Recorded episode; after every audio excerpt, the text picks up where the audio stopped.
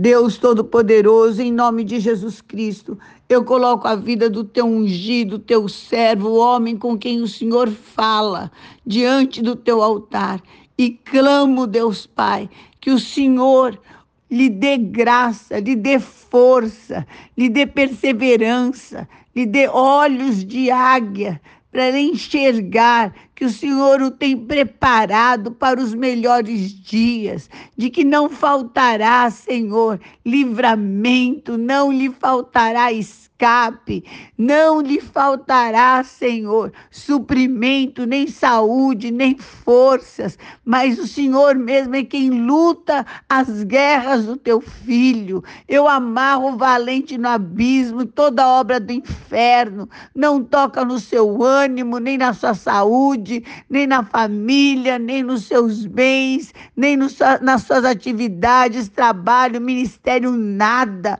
Você é o homem que Deus abençoa. Tuas esperanças não serão frustradas, pelo contrário, você será surpreendido pelas bênçãos além do que sonha, em nome de Jesus. Amém.